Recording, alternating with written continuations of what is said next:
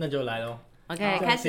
喂喂喂，三二一，欢迎大家登录奇岩星球，这里是北投人与甜点师。我是节目主持人状况外的北投人燕婷，我是节目主持人睡不饱的甜点师怡帆。这是一个由新奇岩清创筹备的节目，主要是讨论北投的大小事物。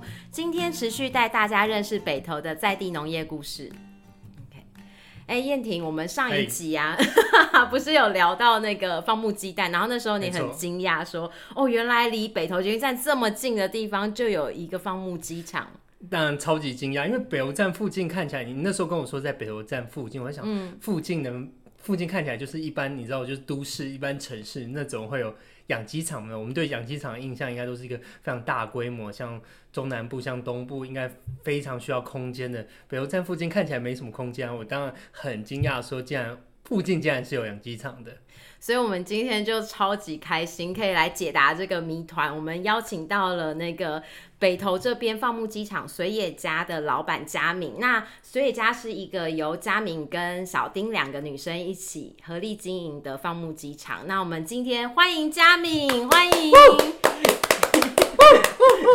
跟大家打个招呼。嗨，大家好，我就是那个不知道为什么会在台北养鸡的佳敏。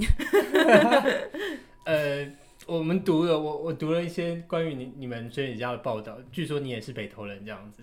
对，就是从我阿公那一代，他就是移居到北投之后，我们接下来就是子子孙孙都在北投，我觉得应该这辈子也离不开了。哦，但既然是北投人，那我不好意思，这个我要插个题问你，既然是北投人，我一定要问你说，哎、欸，请问你是北投人，你会喝哪一家的红茶呢？啊。这个我觉得每个年龄阶段会不太一样。OK，以前小时候我们家是民权派，民权派，对，民权红茶。然后再大一点的时候，我自己就跑去喝菜园一。为什么？因为我觉得味道不太一样，就是菜园一它好像有点像咖啡红茶。对，OK，对我比较喜欢。然后，但后来再大一点的时候，就又开始喝高级。所以你现在算是高级派的？对，我现在是高级派。我我我我自己也是喝高级，那纯粹因为它离我这边是最近的。但我我我以红茶来说，我会把名泉排在第一名这样子。哦，我不知道那个怡帆会怎么排名。我都喝名泉的仙草茶，完全只喝仙草茶。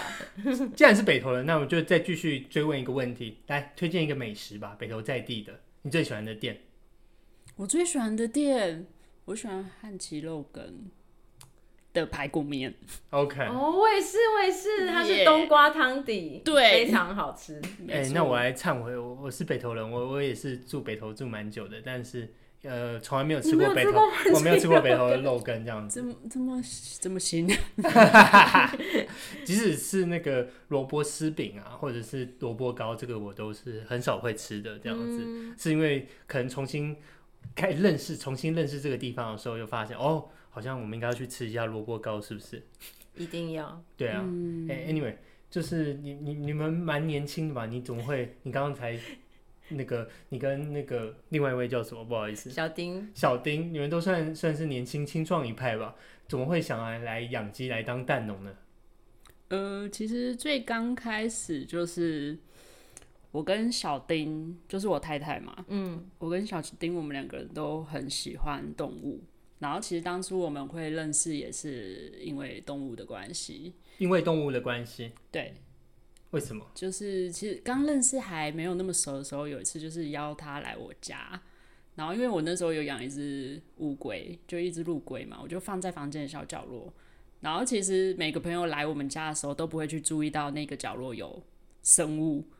那小丁丁在我们家的时候，他就。马上看到那只乌龟，然后还可以准确说出那只乌龟的品种，也太强，对，所以就因此而被它吸引了，这样子。对，我就觉得哇塞，好厉害哦！就是那时候就，嗯，就是有眼冒爱心这样。然后他就说他先前有在就是呃木栅动物园的两栖爬虫中心工作，哇，对。然后因为我就是又是从小就很喜欢就是爬两栖爬虫，嗯，嗯，所以那时候就开始我的。嗯花痴之 日，所以那只乌龟算是你们的媒人吧？那样可以这样说。呃，对，算是牵起了这个命运的红线在你们身上。对，然后后来就是，嗯，就我们就，嗯。之后呢，我们就我自己其实从小就是会有那种对农村生活的向往，嗯，然后跟住在北头有关系吗？我觉得好像没有关系耶。OK，对，但可能因为小时候其实我爸妈蛮常带我们小孩，就是会去呃一些山山里露营啊，嗯，然后比较常往。呃，中南部跑，OK，对，那我就会蛮喜欢那样子的生活。就是其实我小时候就是很想要离开台北，离开台北，对，离开北投。呃，对，OK。然后，呃，我自己就是有那个农村生活的向往之后，我就那时候工作其实也算有一点时间，就是那个工作。不不不太会，就是那种占我的一天的时间里太太长，所以我就决定，哎，那我想要慢慢实践这个计划。对，那当时因为小丁还在，就是他在呃工作，他有一份正职的工作，就一般上班族。那我觉得我也不太可能就是。留留他在北投，然后自己一个人往就是外县市跑，所以就想说，哎、欸，那在北投我就找一个地方，然后开始先试试看我所谓的农村生活。OK，对，你找了哪里？那个时候一开始他就是想要用养鸡场这样子的农村生活吗？嗯、还是是一边务农一边养鸡？对，其实刚开始有想到一定要养鸡。但是没有想到最后是用 以养鸡为主。嗯，其实刚开始我就是有先去学养蜂，然后还是从养蜂开始的。对，然后还有去学就是自然农耕，就是种菜的部分。然后，所以找到了这个地方之后，我就是反正就有开始养蜂，然后种菜。然后一边准备盖鸡舍，就是要养鸡，对。但因为我我们那边其实对于蜜蜂来说，它环境没有那么友善，因为蜜源不够充足。OK。对，那蜜蜂其实后来养的有点辛苦，所以后来就觉得，哎，那就可能这地方不适合他们，也不要太强迫，所以就有放弃。对，那。随着鸡越养越顺利，后来就也没有种菜了。对，但是现在现在有，就是今年应该预计会再种一部分。对，但种菜就不会是呃当做是一个收入来源之一。我比较希望我们的菜园是提供给我们自己跟就是我们的伙伴们，就是自自给自足这样。我问一下，你们养你们现在在哪里养鸡啊？我刚刚是听一凡说你们在北投捷运站附近，到底附近到什么程度？到底是在哪里养鸡？附近到什么程度哦？附近就是走从北投捷运站出来，走路十五分钟可以到的地方。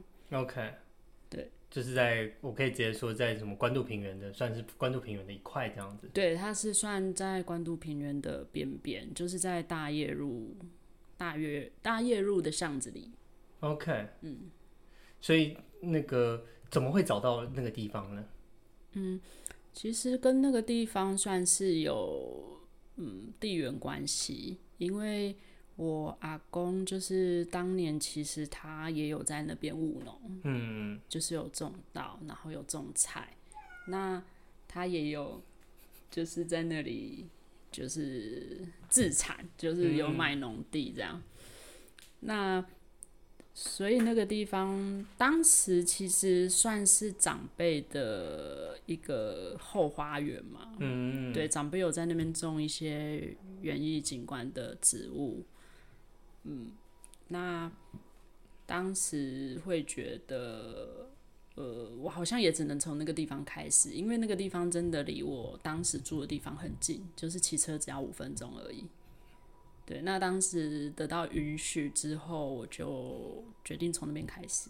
OK，嗯，就是在那个算是有地缘关系之下，在那边找了一块地，然后终于开始那个养鸡当蛋农。可是刚听那个你讲说养鸡当蛋当蛋农，应该你刚开始不是你本来想要做的事情，这样可以这样子说吗？你会是听起来是呃，你原本想要尝试着田园生活，然后发现养鸡可能是最最最最让你们顺利的吗？还是怎么样呢？为什么现在会变成这个专业蛋农呢？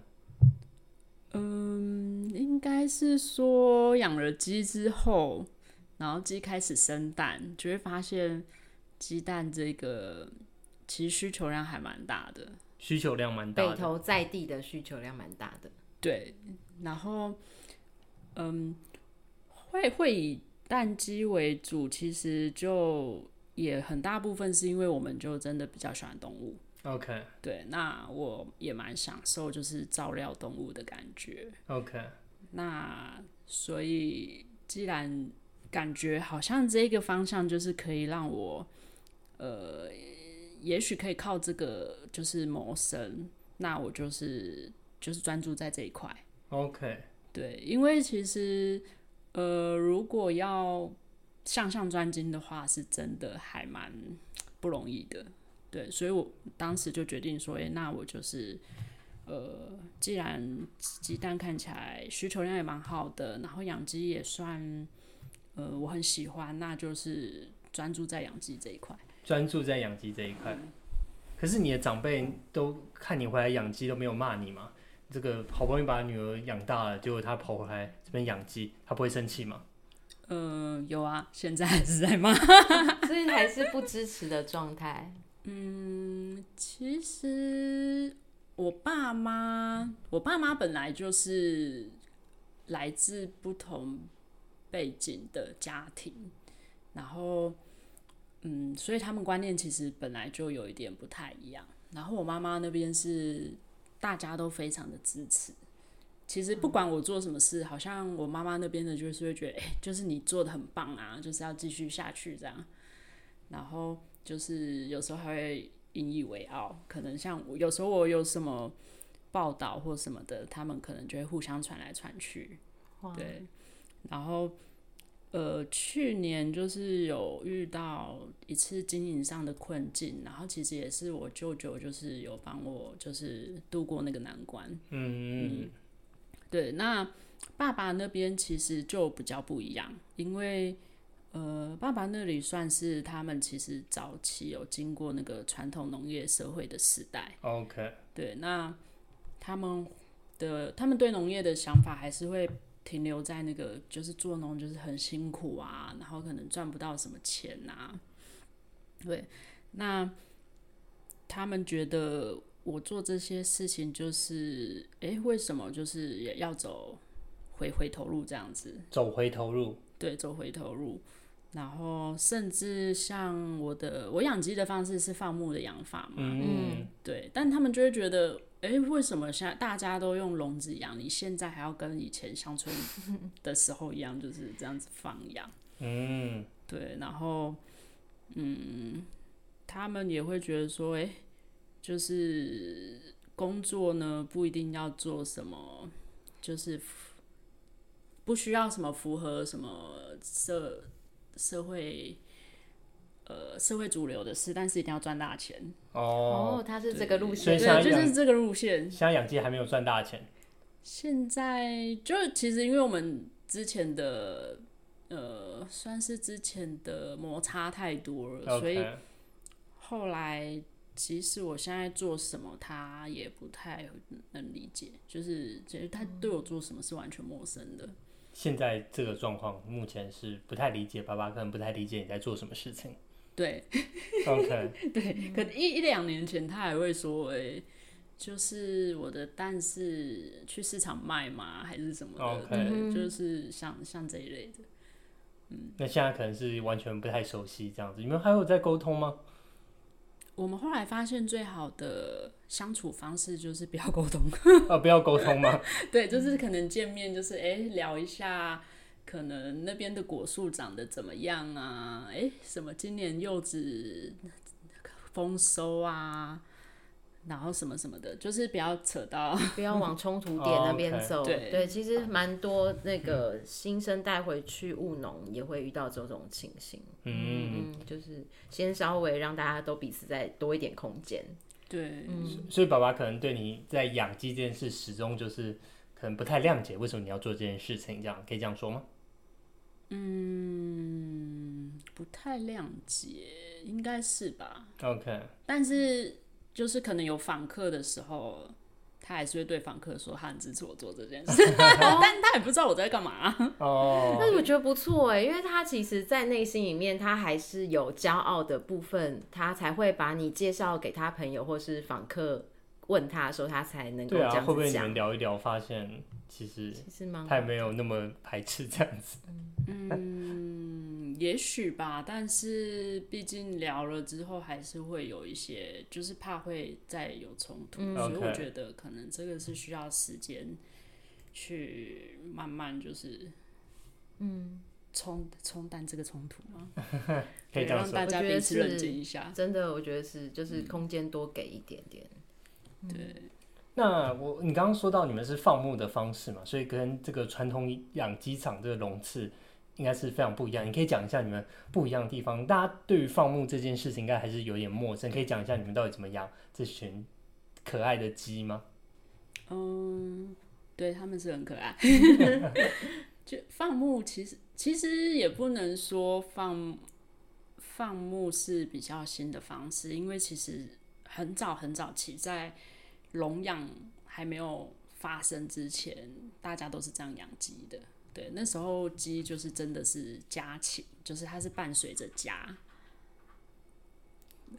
然后，对，然后那个后来就是因为工业化养殖开始盛行，所以大家会把鸡就是放在笼子里面饲养。嗯，那这当然就是后来就是也变成主流，就是一个工呃畜牧工业化。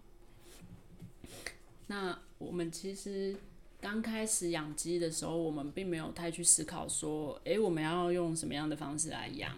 因为在我们的，呃，应该说在我们的那个既定印象里，鸡就是要跑来跑去。在你们既定印象，你的既定印象是从哪里来的？我觉得可能是，我觉得这呃牵涉到很多诶、欸，像。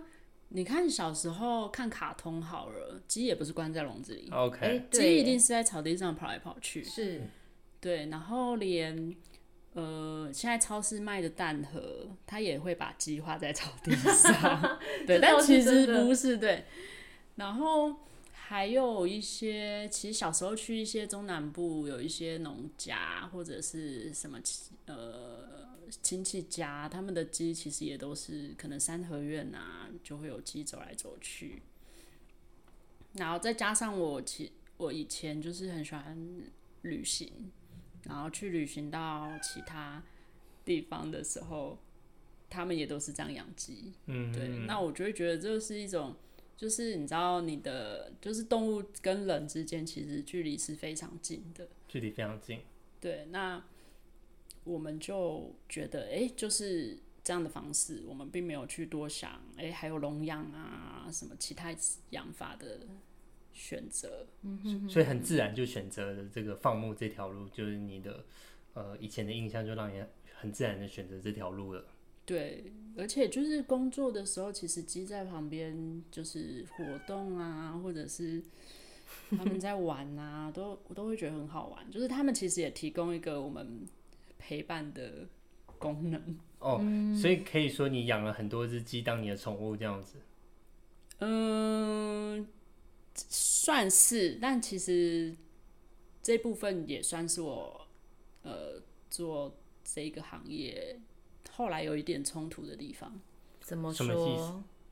就是嗯、呃，当我以就是鸡为生的时候，嗯、其实有时候就是你要把它，呃，当成是一个，毕竟它是生产工具，就是它是它对我们来说是经济动物，并不是宠物。嗯哼，对，嗯，刚开始第一次会让我这样思考，是因为你知道我们农场有两只鹅，嗯，我有知道，印象对，嗯。就是疯狂的两只鹅，对，超疯狂的，就是他们凶暴，嗯。然后大的那一只啊，以前我们只养大的那一只，嗯。它叫阿鹅，嗯。然后以前我们刚养阿鹅的时候，就是阿鹅有一次它生病，就是我们发现它生病是因为它那时候不太喜欢走路，然后它就会坐在地上，然后喘气会喘得很大。嗯哼，那我们那时候就是会有一点，就是觉得蛮担心的。嗯，那其实，嗯。在台北要找到经济动物的收益非常困难，因为毕竟台北没有那么多的畜牧产业。嗯哼，是是，对，所以我那时候就带他去看那个，就是呃非犬猫的兽医。嗯，对。然后，而且那时候还觉得说，哎、欸，我到底要怎么把它带去兽医院？因为你知道鸟禽类是不能上捷运的，嗯，啊，鸟禽类不能上捷运吗？对，我不知道现在有没有修有没有修改那个规定，但是以前，但是在，我记得至少两年之前，呃，鸟禽类都不能上去，也不能坐客运，就是任何大众交通工具都不能上去。OK，对，因为他们担心就是禽流感的问题，嗯，嗯，所以我那时候只好找比较熟悉的。计程车司机朋友，嗯、就是载我跟阿和去，嗯、呃，好像在民权西路站那边的兽医院，就是去看医生。对，然后那时候就是去看到医生的时候，医生看起来很压抑，就是怎么会有人带抱了一只鹅 来看医生？然后医生就看起来有点苦恼，然后他第一句话就问我说。嗯、呃，他说这只鹅啊，就是你们把它看成是经济动物还是宠物？他这样问你们哦、喔嗯。对。哇，你怎么回答？然后我就也呃，就是我就想说，应该算宠物吧，毕竟只有它一只，而且我们没有想过要吃它的肉。嗯嗯哼，对。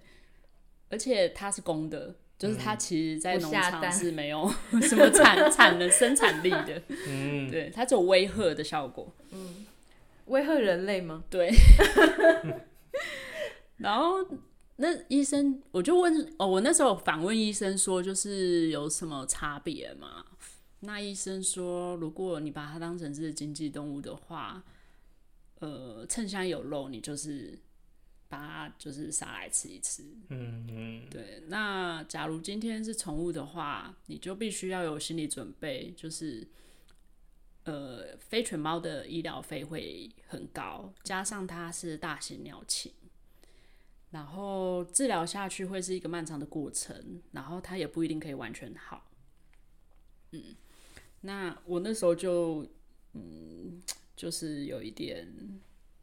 觉得我好像必须要真的去面对，说我养的这一些东西呢，到底是要定位成经济动物或者是宠物？嗯嗯，因为如果是宠物的话，其实真的他们一有生病的时候，我带去兽医那里看。嗯，呃，我相信这医疗费是没有办法靠卖单或者是卖什么支付的，对。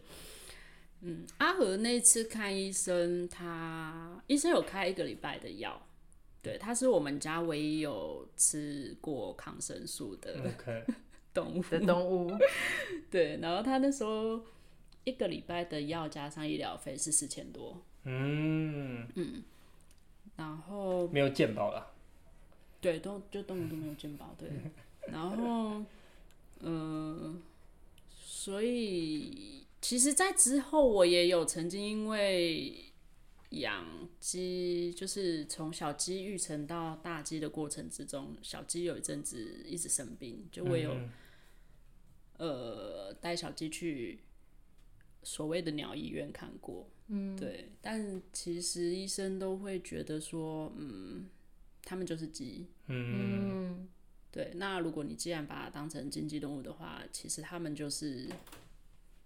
呃直接淘汰对我们来说是比较好的。就是我们既然是以他们作为呃生产工具的话，嗯嗯，那你现在找到定位这一切的办法了吗？嗯，其实我会蛮，我现在就 还是有一点就是呃复杂嘛，就是。嗯其实大部分我还是会觉得他们就是还是算经济动物。嗯，我如果今天他们真的生病很严重什么的，我还是会呃让他们就是嗯快速的解决痛苦。嗯，OK，对，okay. 可以直接说就是安乐死这样子吗？对，OK，嗯嗯，那。有一些，当然我们会有时候有一些私心的那几只，就会当做是宠物哦。所以其实有几只是真的跟你们生活比较靠近，然后，然后你们你们每一只鸡都会取名字吗？还是不一定？就是其实有几只比较就是有特征的鸡，我们会给他们取名字。嗯，对，听起来很有点不公平，但。我觉得这好像就是从事畜牧业，有就是喜欢动物，但是又从事畜牧业的人的一个心理，让自己心里舒服一点的方式。OK，嗯，因为我们在网络上念到的资料，感觉你们跟这个呃，你们的鸡应该几乎听说有四百多只，四五百只，那跟他们距关系是非常近，可能还几乎。呃，网络上看到还说哦，可能每常常每一只都是有取名，或你们知道它的习性或者什么，我听说什么认养干爹干妈，但好像也很现实。像我妈也比较喜欢我哥，可能也没那么喜欢我。这个这个，没有没有，这这我也是这很有共鸣啊，这也这也是我可以想象的，就是一定有些就是比较喜欢。我懂。对啊，所以觉得终究还是要面临说他们到底是。你们生财工具还是你们的宠物的选择这样子？对啊，我觉得就是嗯，真的没办法。但我们会尽量的，就是在让他们在生前嘛，生前 快乐一点。对，是快乐一点。你你们机场看起来大家是蛮快乐的，可以、嗯，不然我们来聊一下。你你基本上你们养鸡养他们有没有什么逻辑？知道你们是放牧，可是确切来说，你们是在做什么？怎么养这一群鸡呢？怎么养这一群鸡？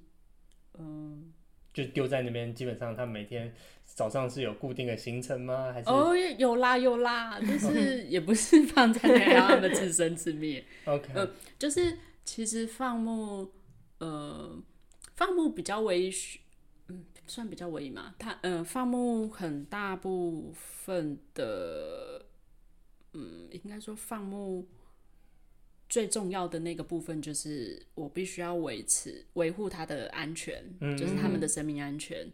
因为在台湾，呃，很多那种小型的放牧机场，其实都会遇到就是呃流浪狗的问题，黄鼠狼攻击的问题。对，嗯，黄鼠没有这么难，中国对啊，这是什么童谣故事才会出现的故事？这个小小丁就会，他会解释。真的真的有黄鼠狼在台湾吗？嗯，好像是黄喉貂吧，我记得。哦哦，它有一个别的真的动物的。对，就是其实是真的会有一些原生的野生动物，他们会去刺激。但我觉得那并不是主要的危害，因为其实那些动物，你想想看，它如果只是真的为了吃东西，它不可能。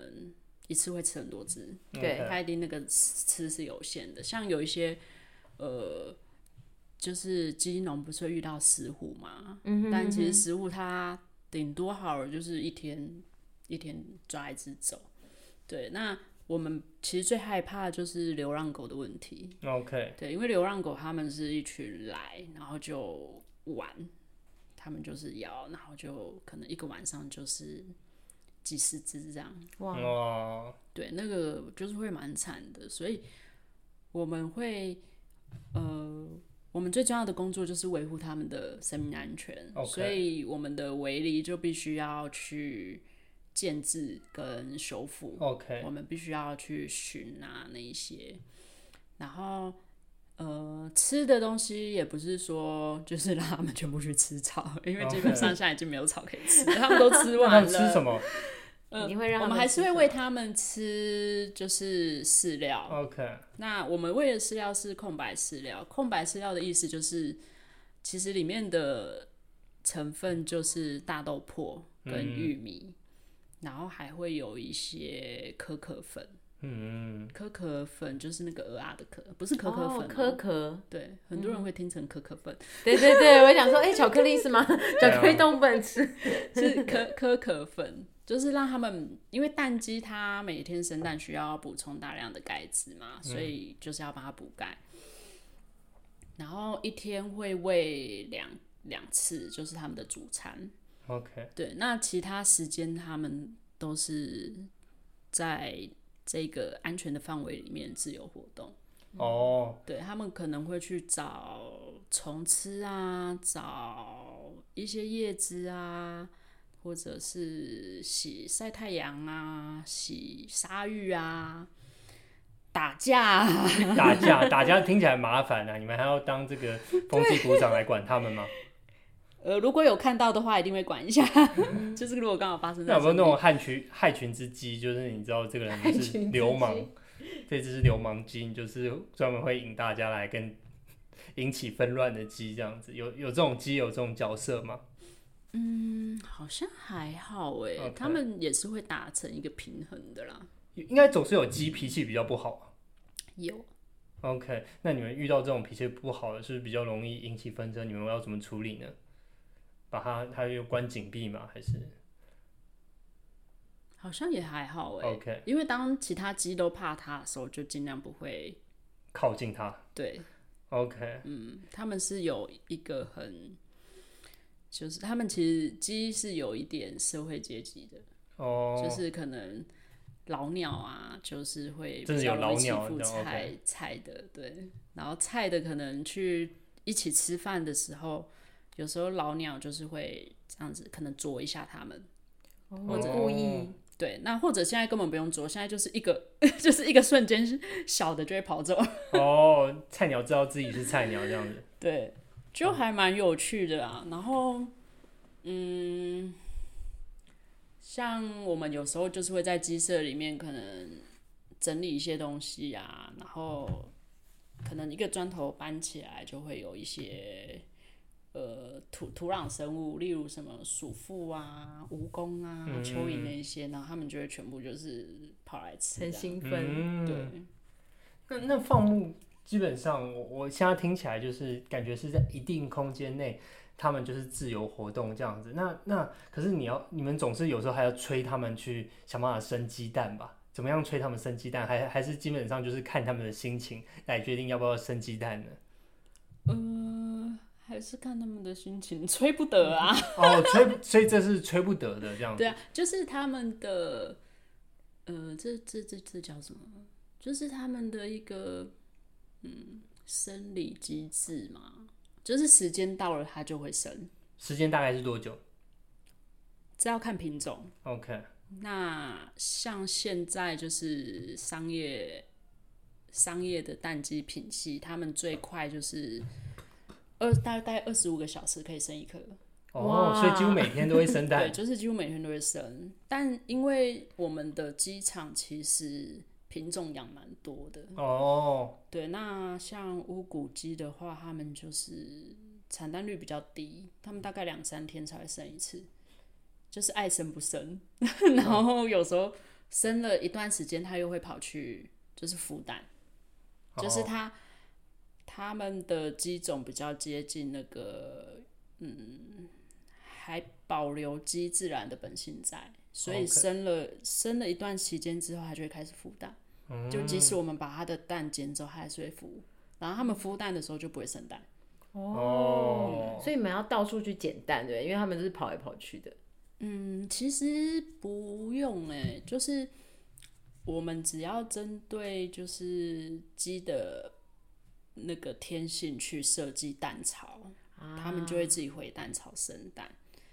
嗯、呃，因为鸡他们生蛋的话，他们会喜欢那种有一点隐秘，然后很安全感，很很有安全感，然后有点暗暗的地方。嗯哼，那今天这个空间设计好，他们就会自己进去。嗯，对。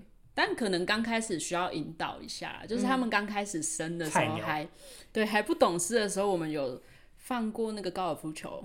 哦，让他们以为是这样也可以骗得了，它是一颗球哎。他们就是哎、欸，有人在这里生蛋，那这里是个好地方，然后就大家一起在这生。OK，嗯，听起来这个他们他们还是二十四小时才生一颗蛋，可是这样子听起来，外面那种，比如说我我我刚刚还 Google 一下，一般养鸡场是养了可能是一两万只鸡，对，这样子笼次的话一两万只鸡。你们是人家可能是几十分之一而已，嗯、可是你们用用这种比较快乐的方式在那边，嗯、快乐的方式在那边那个养鸡这样子，这个鸡听起来很不受控啊，这那不会影响到你们的生计吗？不会影响到你们，不会觉得在那边很气的说，哎呀这些鸡那乌骨鸡又特别讨厌，在那边爱生不生的 之类的。对对耶，那你们怎么处理这件 事情？但。我觉得就是，所以我们鸡蛋才卖比较贵啊。你们鸡蛋卖多少钱？我们鸡蛋就是一颗卖二十块。OK。对，但其实，嗯，当然说今天虽然我们鸡蛋卖 二十块，就是也卖得出去，我们也不太会想要说用什么其他的干预的方式去。让他们多生一点，因为其实呃放牧的方式为什么产量比较低？是因为鸡把很多的呃能能量，就是它的体力都会花在他们可能玩啊，oh, 或者是跑啊.之类上，所以他们产蛋率会比较低。一般放牧的话是笼式的六到七成。OK，嗯，那这也是为什么放牧蛋其实成本会比较高，因为产蛋率产蛋量小嘛。然后其实管理上，它也会需要比较多的心力，嗯，嗯，然后土地成本也会比较高，嗯，因为空间要比较大，嗯、对。嗯、但是我们，嗯，其实后来就是我们养鸡四年嘛，那我们也没有真的跟，就是，就我们也没有真的接触笼式的业者。所以一直到我们前我们前年嘛，我们前年有进一批鸡，那个时候是为了，我记得应该是时间有点赶，所以我们跟那个中鸡场，嗯、所谓的中鸡场就是他帮你把蛋小鸡养到大约九十天的年纪，嗯，然后你去跟他买中鸡回来，你只要再养一个半月。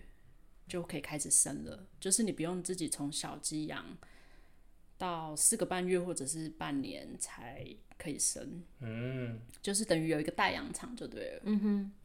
然后我们那时候是有跟，就是直接叫中鸡进来，那我们就很明显的发觉到，其实养殖场的中鸡出来，他们有蛮严重的一些健康状况，嗯，对，例如他们。因为大养场他不可能帮你用放牧的方式，嗯、对。对，它一定就集中饲养，所以他们刚开始来的时候，其实就是有寄生虫的问题，体内体外都有，尤其是体外，就是鸡有一种体外寄生虫叫做鸡丝，嗯，它就是会吸鸡的血，OK，然后我们那时候是第一次知道，原来鸡丝长这样，因为我们以前都没有看过，嗯。然后那个鸡丝是翅膀，就是羽毛，你翻开来就是几乎就是密密麻麻的。哇！对，我们那时候就真的有吓到，因为每次抓我们就是会有时候会抱鸡起来嘛，然后只要抱那个中鸡，就是鸡丝一定会爬到我们身上。嗯嗯。对，就已经多到是那个状况了。然后养了，那时候养了大概。两个月吧，两到三个月过后，嗯、因为他们可能我们饲养空间有比可能比他们之前的还要大，然后再加上可以晒太阳跟洗鲨鱼，嗯，所以两个月过后，其实那个体外寄生寄生虫的状况就好了很多。OK，对，那现在就是就是状况就就几几乎哦还是会有一点，但是就是没有之前那么夸张。OK，嗯。哦，这其实就是跟我们之前在讨论说，为什么会希望用放牧鸡蛋而不是用笼饲的鸡蛋？嗯、因为其实笼饲鸡场我们之前去参观过的状态就是非常不好，然后他们住 A 四的格子笼，然后他们可能彼此之间都会。互相啄咬，因为真的太心情太紧张了，然后生病也会一起生病，这样，对啊，所以所以其实能有一个放牧鸡场是站在鸡的角度、生活角度去看这件事情，然后生产出会让大家吃了都觉得很好吃的鸡蛋，其实是一个非常非常棒的事情。